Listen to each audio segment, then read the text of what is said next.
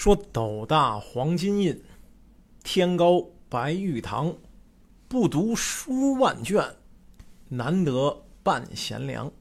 开书说这颐和园啊，建筑的非常考究，一草一木都透露着皇家的气派与威严。咱就拿这正门而言，东宫门面阔五间，进口为三明两暗。这三明两暗啊，就是中间有三座大门，两边呢都有值班的门房，所以才叫三明两暗的。门口一对赞金的铜狮子，上称夭夭，没个一两千斤也差不多少。庭院两侧还各有一排朝房，这是朝臣执事的。值班门房就是专门负责一些个迎来送往礼节性事宜的门卫，他们所值守的传达室。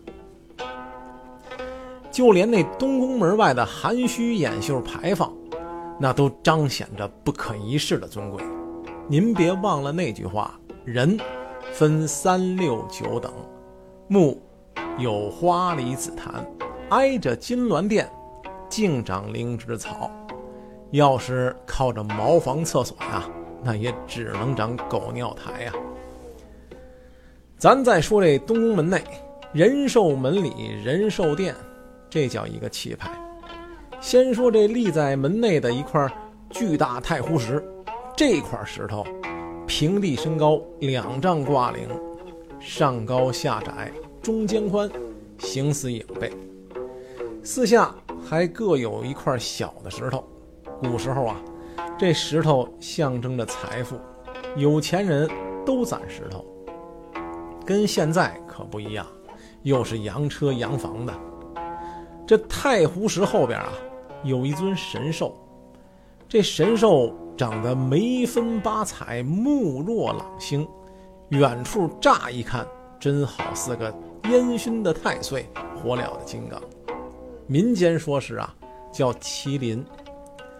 又说四不像，长得脑袋似飞龙，梅花鹿的犄角，蹄子好似牛蹄，尾巴倒像是狮子的。据说原来是畅春园的镇物，联军攻占北京后，火烧这圆明园啊，也包括畅春园。这神兽呢，本来是一对儿，其中一只被烧坏了，这只呢就挪到这儿来了，在四周环视一下。这院子里的植物啊，倒是挺特别的，栽的要不是海棠树啊，就是松柏和龙爪槐，装点的古香古色的。再说这仁寿殿前的摆设，赞金的铜龙、铜凤、铜缸各一对儿。这龙啊，象征的天，象征着皇上，属于风水中的阳。这凤呢？说的是帝，是皇后，意思是阴。本来个呢，应该啊，把这对龙摆在中间，凤摆在两边，彰显着皇权的至高无上啊。但您知道啊，这咸丰帝的西宫皇后慈禧老佛爷啊，他可了不起，曾两度垂帘听政，那同治帝和光绪帝都得听他的，那威风的不得了啊。要不说，这人人都想当皇上呢，这就是权。他，就把这凤摆在了中间但是，这与理不合呀，没人敢言语。这中国呀，自古以来就特别讲究这礼制。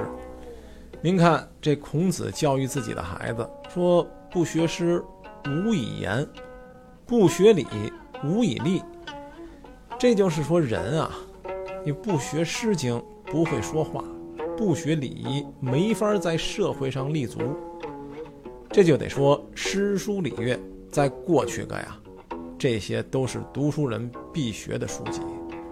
那位问了，何以见得呀？您别忘了老话怎么说的呀？“万般皆下品，唯有读书高啊！”